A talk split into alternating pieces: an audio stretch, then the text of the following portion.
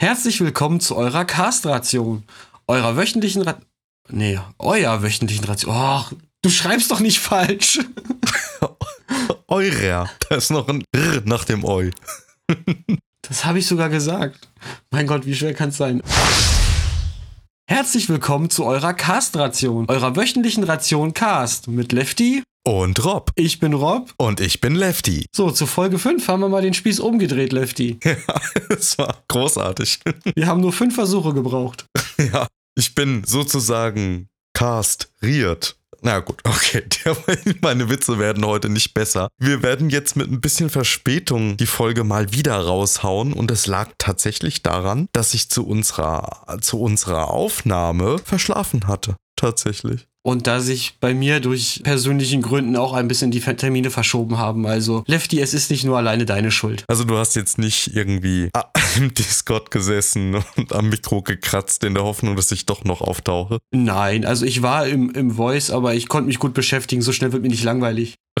Okay, das ist großartig. Also nochmal ein, ähm, ein, ein, es tut mir leid äh, für alle Beteiligten und auch für unsere Zuhörer. Ich weiß auch gar nicht, wie schnell ich das jetzt schneiden werde. Aber vielleicht als Entschädigung, weil das letzte Mal das so gut geklappt hat, haben wir auch wieder Kurzmeldungen für euch vorbereitet. Wollen wir die jetzt erstmal raushauen? Das ist eine gute Idee. Okay, dann go. Hartmut Zieps zurückgetreten. Der Präsident des Deutschen Feuerwehrverbandes Hartmut Zieps ist zurückgetreten, weil der Druck des Präsidiums zu groß wurde. Zieps hat sich stark für die Integration von Flüchtlingen engagiert und sich mehrfach kritisch gegenüber der AfD geäußert. Das wurde ihm jetzt zum Verhängnis. Das Präsidium forderte von seinem Vorsitzenden strenge parteipolitische Neutralität, also bloß kein böses Wort mehr über die AfD. Sich gegen Extremisten und Faschisten zu stellen, ist keine Verletzung parteipolitischer Neutralität, sondern gelebte Treue zum Grundgesetz. Im sächsischen Sebnitz ereignete sich ein almanischer Einzelfall. Zwei Jugendliche griffen ein elfjähriges Mädchen aus dem Irak an. So riss ihr eine 17-Jährige das Kopftuch herunter, zerrte sie an den Haaren zu Boden, bevor ihr 16-jähriger Begleiter zweimal auf das Mädchen eintrat und sie aufforderte, dorthin zurückzugehen, wo sie herkäme. Es wurde Strafanzeige erstellt. Die Polizei zweifelt nicht an der Glaubwürdigkeit des Opfers. Die Beschuldigten schweigen bisher. MDR setzt Steimles Welt ab. Der MDR feuert den Erfinder des Wortes Ostalgie, aber nicht wegen seinen unzähligen rechten Provokationen, sondern weil er sich wiederholt kritisch gegenüber seinem Arbeitgeber geäußert hat. Als Steimle in einem Interview mit der Thüringer Allgemein dem MDR vorwarf, sich nicht schützend vor ihn zu stellen, war das Maß für den Sender voll und hat die Beendigung der Zusammenarbeit erklärt. Die SPD-Zentrale in Berlin wurde mit Farbe besprüht. Dabei wurde der Haupteingang des Willy Brandt-Hauses mit gelber, roter sowie grüner Farbe beschmiert. Es handelt sich dabei um eine Fläche von etwa 7 mal 5 Meter. Ende Oktober bereits wurde das Willy Brandt-Haus mit Steinen, Farbe und gefüllten Flaschen beworfen. Dresdner Behörden untersagen Gegenprotest zu Pegida Weihnachtssing. Die Versammlungsbehörde Dresden hat aufgrund des zu erwartenden besinnlichen Charakters der Veranstaltung jede Form von Gegenprotest untersagt. Dazu hat, wer schweigt, stimmt zu, auf Facebook mal zusammengetragen, wie das Pegida Weihnachtssingen die letzten Jahre so abgelaufen ist. So wurde zwischen 2014 und 2018 bei den ca. 90 Minuten Veranstaltungen mindestens 6 und höchstens 10 Minuten gesungen und die restliche Zeit von prominenten Rednern gehetzt. Italiens ehemaliger Innenminister Matteo Salvini verwarnt Ferrero. Der Lebensmittelhersteller verwehrte anstelle von italienischen Haselnüssen auch Importe aus der Türkei. Als Maßnahme kündigte er an, förderhin kein Nutella mehr zu essen.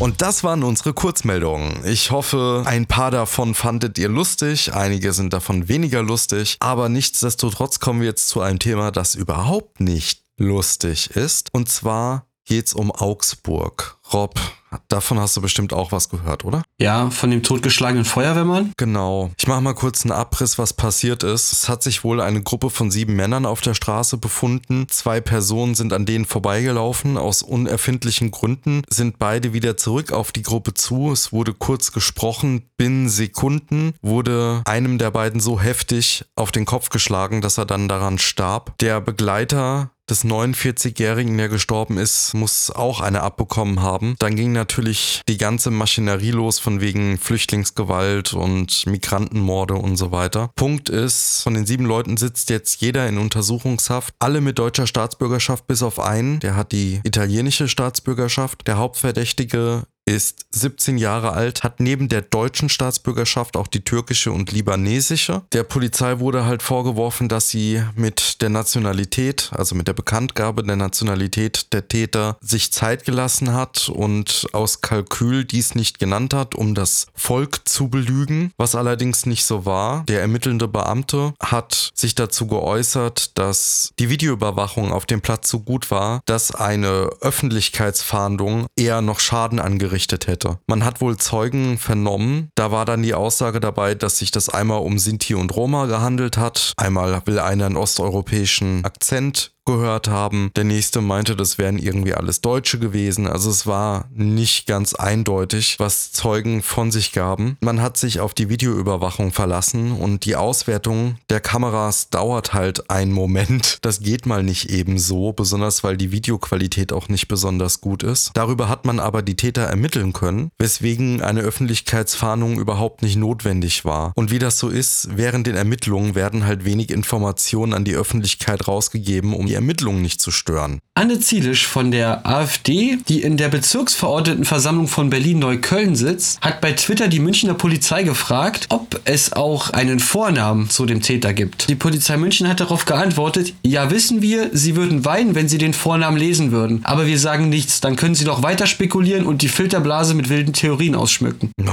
sehr schön. Also Props gehen raus an die Polizei. Das war genau die richtige Antwort auf diese Frage. Man muss dazu sagen, dass halt mehrheitlich die Täter deutscher Herkunft waren, auch teilweise in Augsburg sogar geboren sind. Der Hauptverdächtige ist auch schon mehrfach straffällig gewesen, also es kam nicht aus heiterem Himmel. Der war polizeibekannt, hatte auch schon Verfahren wegen Körperverletzung, also nichts mit Flüchtlingen. Es ist einfach nur ein, ein trauriger Fall. Unser Beileid geht raus an die Angehörigen der Opfer und auch dem überlebenden Opfer, der auch nicht ganz unversehrt aus der Sache rauskam und man muss halt einfach festhalten, dass sich Rechtsextreme nicht so schade sind, das jetzt wieder auszunutzen für ihre Propaganda, woran man wieder merken kann, dass es hier nicht um den Toten geht, sondern einzig allein um das Verbreiten eines Narrativs. Ich würde sagen, wir gehen jetzt mal zum nächsten Thema. Wir bleiben in Bayern. Am Montag ist eine Zeugin im Prozess gegen einen Neonazi zu Hause überfallen und verletzt worden. Eine 36-jährige Frau, die in einem Prozess gegen einen Neonazi in Nordbayern aussagen soll, ist zu Hause von zwei unbekannten Tätern gewürgt und gegen den Kopf geschlagen worden. Die Täter hinterließen ein Graffiti, das als Chiffre für Selbstjustiz in der rechtsextremen Szene gilt. Die Polizei hat den genauen Text des Graffitis aus ermittlungstechnischen Gründen nicht veröffentlicht. Hier haben wir wieder mal einen Fall für diese typisch mafiösen Neonazi-Strukturen in Deutschland. Die die immer dreister auftreten. Okay, also wir haben eine Zeugin, wir haben Neonazis, die bei ihr zu Hause einbrechen und die Frau zusammenschlagen. Das klingt nach Mafia. Oder wie soll man es sonst einordnen? Ich habe keine Ahnung, aber diese Art von Einschüchterungstaktik ist natürlich extrem brutal. Du musst dir vorstellen, du hast nicht viele Menschen, die, wenn sie akut von Gewalt bedroht sind, die Chutzpe haben, auszusagen und so mit Ermittlungsbehörden zu helfen. Und wer so mutig ist und so viel Courage hat, dass der dann praktisch jederzeit damit rechnen muss, dass jemand zu Hause vorbeikommt und diese Person zusammenschlägt, ist halt einfach desaströs. Daher kommt auch zum Beispiel mal eine persönliche Notiz von mir, warum ich meinen Namen nicht im Netz haben will. Auch wenn ich momentan in der rechten Szene nicht wirklich viel Staub aufwirble, man weiß halt nicht, wann man irgendjemanden triggert und ich habe ehrlich gesagt keine Lust auf Besuch. Man muss diese Neonazis auch nicht triggern. Manche Leute, die sind dann sehr verwundert, wenn solche Listen geleakt werden, die verstehen gar nicht, warum sie da draufstehen. Ja, da gab es ja einen Fall von der Todesliste, bei der sich dann die Polizei dagegen gewehrt hat, den Leuten, die da draufstehen, überhaupt erstmal eine Notiz zu hinterlassen, dass sie da draufstehen. Aktuell gibt es ja mehrere Todeslisten und die Leute, die darauf vermerkt sind, werden ja auch dann von den Gruppen persönlich angeschrieben, dass sie draufstehen. Da gibt es ja dann extrem zynische Mails, die dann veröffentlicht werden. Man muss sich mal vorstellen, je öfter sowas passiert, dass Menschen zu Hause besucht werden, dass ihnen Gewalt angetan wird, dass Vandalismus passiert, desto beunruhigter wäre ich, wenn ich auf so einer Liste stehen würde. Ich weiß ja nicht, wie die Polizei sich das vorstellt, aber ich habe nicht das Gefühl, dass das Thema ernst genommen wird. Da ist ja jetzt ein Maßnahmenpaket von der CDU veröffentlicht worden. Unter anderem möchte man durchaus die Polizei aufrüsten, mit mehr Befugnissen ausstatten, um gegen Rechtsextreme vorzugehen. Aber da steht auch die Maßnahme drauf, dass man Synagogen verstärken möchte. Also Türen verstärken möchte. Das ist dann die Maßnahme gegen Rechtsextreme. Dass man stärkere Türen baut. Das ist doch eine Kapitulation, oder? Es ist eben so eine Kapitulation, dass der Staat zivilgesellschaftliches Engagement bekämpft, indem man Vereinen wie dem VVN, BDA die Gemeinnützigkeit entzieht. Jetzt muss man nicht nur ums finanzielle, sondern auch noch ums physische Überleben kämpfen. Der Entzug der Gemeinnützigkeit des VVN-BDAs liegt mir immer noch schwer im Magen, ist für mich immer noch unbegreiflich und eigentlich hoffe ich, dass dagegen juristisch vorgegangen wird. Mir ist jetzt nicht bekannt, ob sie es machen. Ich habe es jetzt nicht mehr wirklich weiterverfolgt, aber ich hoffe, dass das Ganze ein juristisches Nachspiel hat und zugunsten des VVN-BDAs ausfällt. Hast du noch was von denen gehört? Äh, ja, und zwar als Reaktion auf die Aberkennung der Gemeinnützigkeit hat der VVN-BDA durch eine Welle der Solidarität schon über 1000 neue Mitglieder bekommen. Okay, Wow, als eingetragener Verein, also ich meine, da sind ja dann auch Mitgliedsbeiträge und so weiter, das ist ja dann auch finanziell für die gut. Ja, das ist richtig, auch in drei Wochen über 1000 Mitglieder, das ist schon ein bemerkenswerter Anstieg. Ja, dann ist das zumindest erstmal eine gute Wendung, die das Ganze genommen hat. Das macht natürlich die Sache nicht besser. Die Gemeinnützigkeit ist natürlich immer noch entzogen, aber es gibt Solidarität innerhalb der Gesellschaft. Und auch internationale Solidarität. International echt? Also auch Leute aus dem Ausland? Haben die sich da jetzt auch als Mitglied eintragen lassen? Oder war das dann eher eine Meldung? Äh, nein, beim FIR-Kongress in Italien wurde diese Aberkennung der Gemeinnützigkeit mit sehr scharfen Worten verurteilt. FIR-Kongress? Ich kenne schon einiges, aber das sagt mir jetzt nichts. Was sind das? Das ist der Kongress vom Bundesverband österreichischer Antifaschistinnen und Widerstandskämpferinnen und Opfer des Faschismus. Okay, das ist ja schön, dass das zumindest Wellen geschlagen hat. Also wir halten mal fest, da ist eine Frau, die Aussagen machen wollte gegen Neonazis. Daraufhin wurde sie zu Hause besucht, zusammengeschlagen, die Wohnung Wohnung wurde verwüstet. Und auch chiffrierte Drohungen, wie es in Mafiakreisen eigentlich übrig ist und nicht in politischen Kreisen. Da würde ich mal sagen, unsere Polizei hat alle Hände voll zu tun. Hm? Packen wir es mal an. Ja, in einem Fall hat die Polizei ganze Arbeit geleistet, beziehungsweise nicht die Polizei, sondern die Justiz. Und zwar geht es diesmal um den Volkslehrer. Auch nicht schon wieder. ja, genau, der Mann, der wird uns noch ein bisschen begleiten. Nikolai Nährling im Namen, über den ich immer wieder stolpern muss.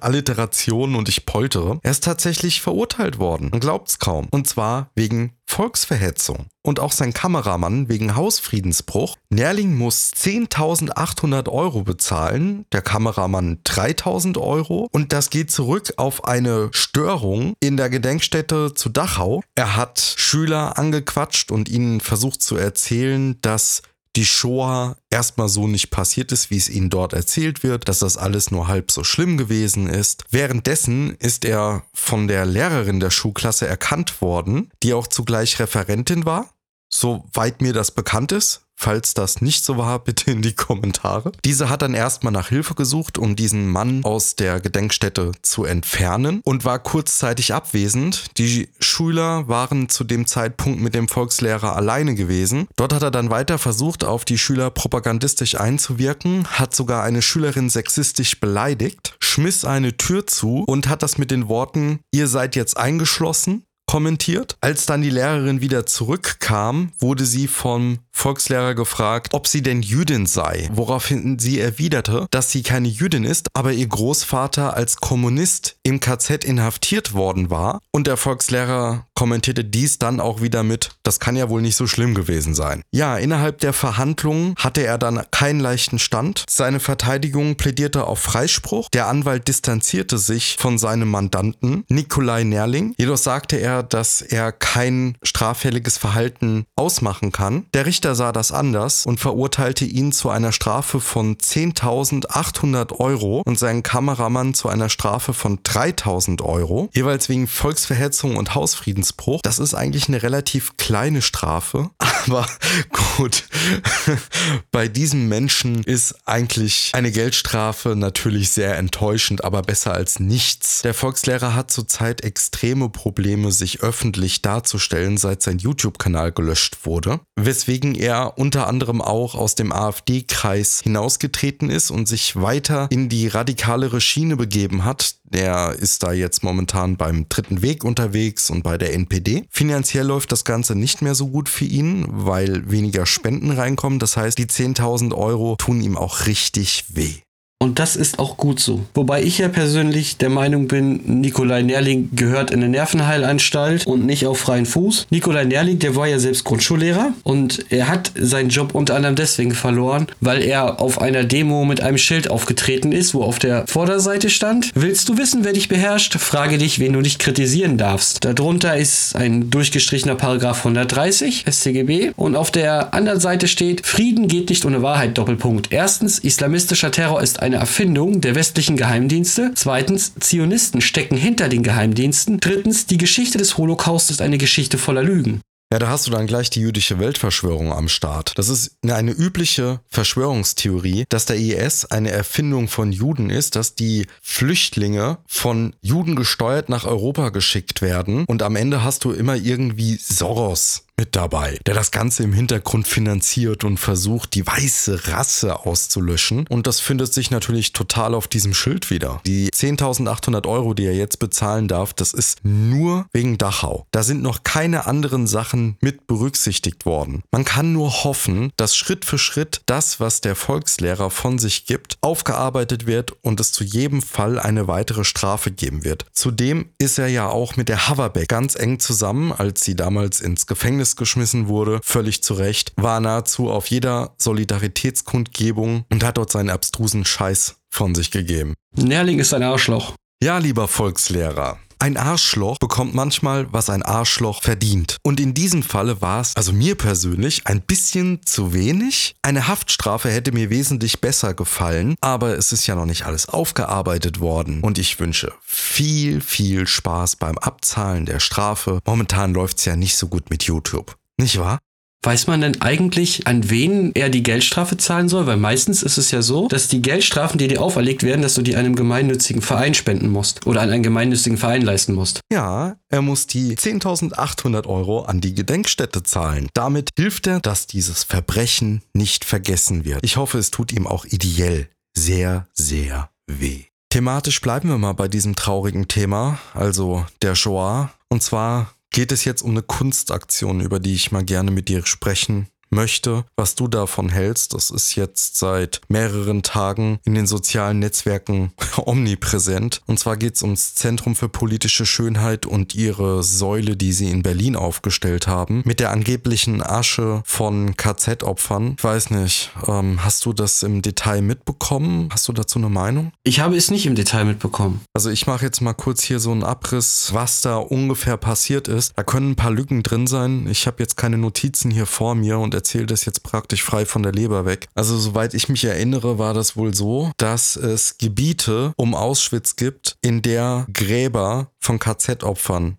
sind, die unbekannt sind, die auch nicht ausgewiesen sind, die man praktisch als Baugrund verwenden könnte. Und das Zentrum für politische Schönheit hat sich gedacht, darauf wollen wir aufmerksam machen und außerdem wollen wir ein Zeichen gegen die AfD im Bundestag setzen und ist darüber gefahren und hat angefangen rumzubuddeln. Die haben Bodenproben entnommen. Angeblich, zumindest haben sie das anfangs behauptet, haben sie dann Asche gefunden von KZ-Opfern, die sie dann zusammengetragen haben. Es sollen wohl auch Knochenfunde in ein Labor geschickt worden sein, die dann überprüft wurden. Also passt das zeitlich? Kann man das irgendwie zuordnen? Und der Befund der Knochenproben soll wohl positiv ausgefallen sein. Man spricht von elf Knochen. Es sind nur noch zehn Stück da. Also die sollen wohl zurückgebracht worden sein. Eins fehlt. Das Zentrum für politische Schönheit hat sich bisher nicht dazu geäußert. Und das hatte einen Sturm der Entrüstung nach sich gezogen. Verschiedene Opferverbände, der Zentralrat der Juden, Journalisten,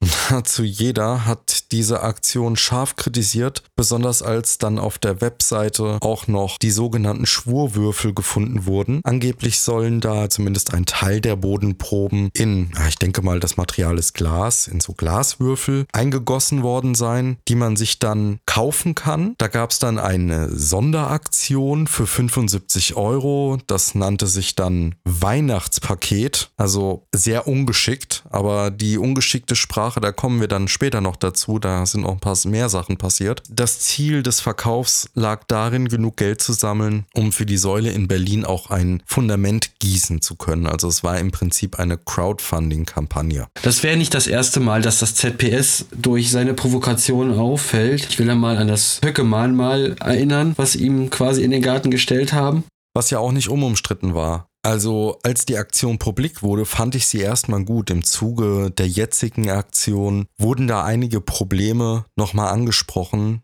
die ich glaube nachvollziehen zu können. Ich kannte das ZPS schon vor der Höcke-Aktion. Die hatten auch schon mal so eine Aktion gestartet. Da haben sie Busse gechartert und haben Bolzenschneider etc., also verschiedene Werkzeuge bereitgestellt und haben gesagt, hier, euch kostet es nichts, kommt mit, wir fahren an die EU-Außengrenzen und schneiden die Zäune auf, damit die Flüchtlinge da durch können. So, das war so die erste Aktion, die ich von denen vernommen habe. Also provozieren sie in der Regel erstmal Neonazis und jetzt haben sie es andersrum gemacht, dass sie die eigentlichen Opfer verärgert haben. Ja, korrekt. Also sie wähnen sich in der Position, dass sie nur Nazis provozieren. Sie gehen dabei aber auch sehr unsensibel vor. Das hat man dann auch gemerkt, als die große Kritik kam. Da sind sie dann zurückgerudert und haben behauptet, ja, es handelt sich gar nicht um Asche von KZ-Opfern, das sind nur Bodenproben. Angekündigt war aber, dass es Asche war. Sie konnten sich nicht so recht entscheiden, was sie da eigentlich ausstellen wollten. Nach der Kritik, man hatte das Gefühl, dass sie in der Argumentation extrem geschwommen sind.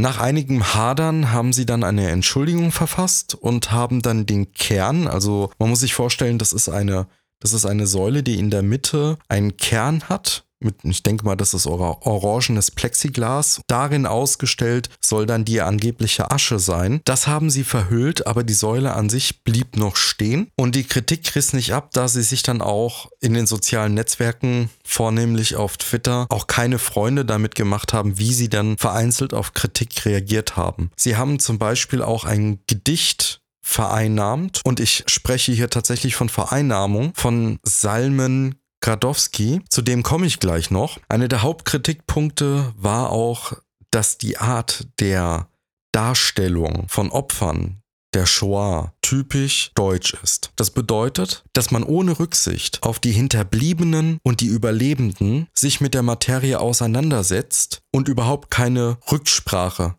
mit diesen Menschen hält, dass die Hinterbliebenen und die Überlebenden vollkommen aus dem Diskurs ausgeschlossen werden und das ist symptomatisch für die Aufarbeitung des Zweiten Weltkrieges in Deutschland und kann bzw. ist sehr verletzend. Und genau das haben die sich hier auch wieder geleistet. Das nächste ist, dass sie mit diesen sogenannten Schwurwürfeln eine Art Reliquienhandel und Ablasshandel gleichzeitig gestartet haben. Auf der einen Seite hast du Bodenproben aus einem Gebiet, wo eines der größten Verbrechen der Menschheit stattgefunden hat, wenn nicht sogar, also ich würde es das größte Verbrechen der Menschheit nennen, das wie ein Touristenartikel erworben werden kann. Und zum anderen kannst du dir das Teil für 75 Euro kaufen, zusammen mit einem Poster und anderen Gimmicks und kannst es dir zu Hause in die Vitrine stellen und dich wie ein Widerstandskämpfer fühlen. Das ist alleine schon auf einer ideologischen Ebene hochproblematisch, weil dadurch die Geschichte kein Stück aufgelöst wird. Die Verantwortung des Einzelnen, mit dieser Geschichte umzugehen, wird dadurch nicht berührt. Und hier stellt sich dann auch die Frage, kann man als Nation einen Besitzanspruch auf die Shoah stellen? Geht das?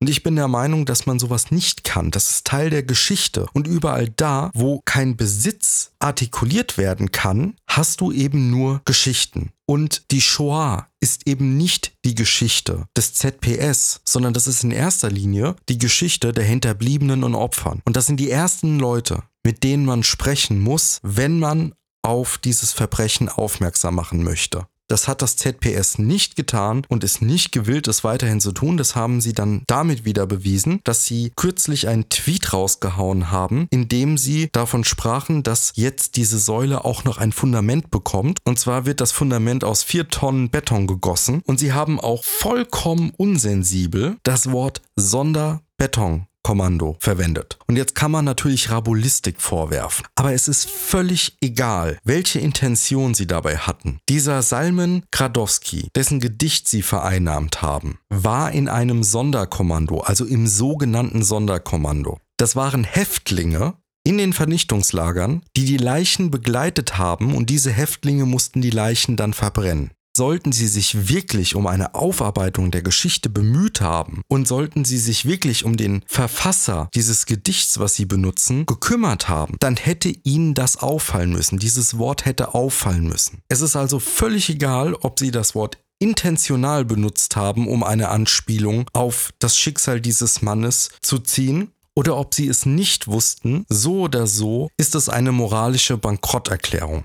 Kannst du dem Ganzen irgendwas Positives entnehmen? Also ich kann es nicht, ich tue mich da schwer. Für mich ist das ein Clusterfuck sondergleichen. Ich finde das Austesten der Grenzen von Meinungs- und Kunstfreiheit prinzipiell sogar sehr gut, solange die Intention dahinter durchdacht und aufrichtig ist und es darf nicht zu Lasten der Opfer und Hinterbliebenen gehen. Was für mich noch ein Grund ist, ist, dass die Shoah durchaus in der Geschichte der Menschheit eine Singularität bietet. Das heißt, die Grenzen, in denen du dich da bewegen kannst, auch als Künstler, sind sehr eng gesteckt. Das ist eine einmalige Sache, einmalig in jeglichem Sinne und man muss ganz vorsichtig sein, wie man damit umgeht. Grundsätzlich bin ich dafür, dass Kunst provoziert. Kunst muss auch wehtun dürfen. Dafür ist sie da. Allerdings muss, wie ein Freund es formuliert hat, die Form der Intention bzw. der Botschaft auch gerecht werden. Und das war hier einfach nicht der Fall. Man muss sich mal die Frage stellen, warum diese Form gewählt wurde. Hätte man nicht zum Beispiel in diesen Gebieten, in denen die vergessenen Gräber sind, was ja durchaus nobles Anliegen ist, darauf aufmerksam zu machen, das möchte ich gar nicht in Frage stellen, hätte man das nicht einfach umzäunen können und irgendeine Gedenktafel mit irgendwelchen einfühlsamen Worten dort aufstellen können, um darauf aufmerksam zu machen. Das hätte auch ein großes Medienecho gegeben. Es hätte Millionen von Möglichkeiten gegeben, dieses Thema Thema zu behandeln. Aber man hat sich für die denkbar schlechteste entschieden. Und da bleibt für mich nur der Rückschluss, übrig, dass das ZPS sich überhaupt keine Gedanken darüber macht, was es tut, wie es was tut und dass es einfach nur stumpfe Provokation ist für Publicity. Ob sie die jetzt für sich selbst wollen oder für ihre selbstgerechten Ziele, sei mal dahingestellt. Aber es ist einfach plump und es ist verletzend. Vor allen Dingen verletzend für die Menschen, die es betrifft.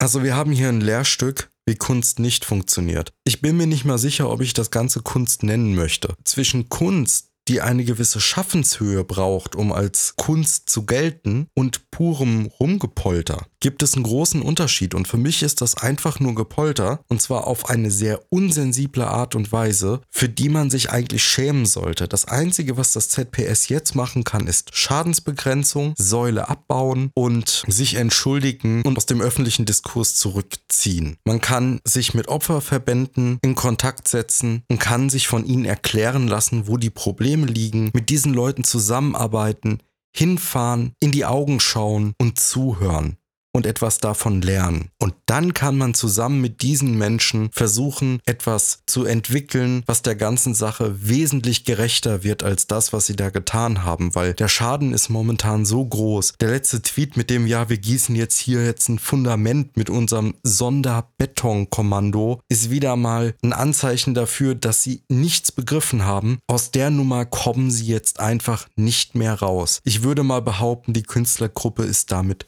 tot. Wohlverdient. Wohlverdient.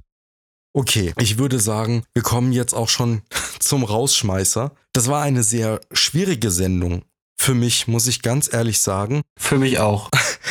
Die Themen haben nicht viel Raum gegeben, um Spaß zu machen. Der Volkslehrer war so das Einzige, wo man so ein bisschen Zynismus, auch eine gewisse Polemik mit einstreuen konnte, aber alles andere war doch sehr traurig und sehr ernst. Mal gucken, vielleicht wird die nächste Folge ein bisschen heiterer. Vielleicht nehmen wir einfach mal eine Themenwahl, wo man sich ein bisschen mehr lustig machen kann. Sämtliche Themen heute haben einfach nicht die Möglichkeit geboten, sich über irgendwas lustig zu machen. Das würde auch der Sache nicht gerecht werden. Unterhaltungswert dieser Sendung ist ähm, praktisch bei 10 von 100, aber Informationsgehalt hoffentlich höher. Das könnt ihr uns dann in den Kommentaren hinterlassen. Vielleicht auch dass wir ein bisschen mit der Folge gekämpft haben. Das könnt ihr euch auch anmerken. Wir sind für Kritik offen. Die nächste Folge wird ein bisschen mehr lebendig versprochen. Wir kommen jetzt zu einem etwas unbeholfenen Versuch, doch ein bisschen die Stimmung rumzureißen und mal gucken, ob das gelingt. Rob, Versuch dein Bestes, gib alles. Ja, unser heutiger Rausschmeißer wurde uns von ganz oben befohlen. Unsere Propagandaministerin Ketwurst hat uns mit NWO-typischen Methoden dazu gezwungen, den heutigen Rausschmeißer der Banane zu widmen. Der italienische Künstler Maurizio Cattelan hat eine Banane mit Klebeband befestigt. Das Kunstwerk wurde für 120.000 Dollar verkauft. Der Aktionskünstler David Datuna hat auf der internationalen Kunstmesse Art Basel in Miami letzten Samstag vor den Augen der Besucher die Banane von der Leinwand gerissen und richtig schön genüsslich verkauft verspeist. Ich liebe Maurizio Catalans Kunst und ich liebe diese Installation wirklich. Sie ist köstlich, waren seine Worte zu dem vitaminreichen Kunstobjekt. Ein Besucher hat kurzerhand dem Aussteller eine neue Banane gestiftet, sodass das Kunstwerk jetzt wieder vollständig ist. Und Tatuna muss auch keine 120.000 Dollar zahlen. Die Käufer, die haben lediglich das Echtheitszertifikat und die Idee erworben. Ist schon irgendwie Banane, oder? Oh Mann.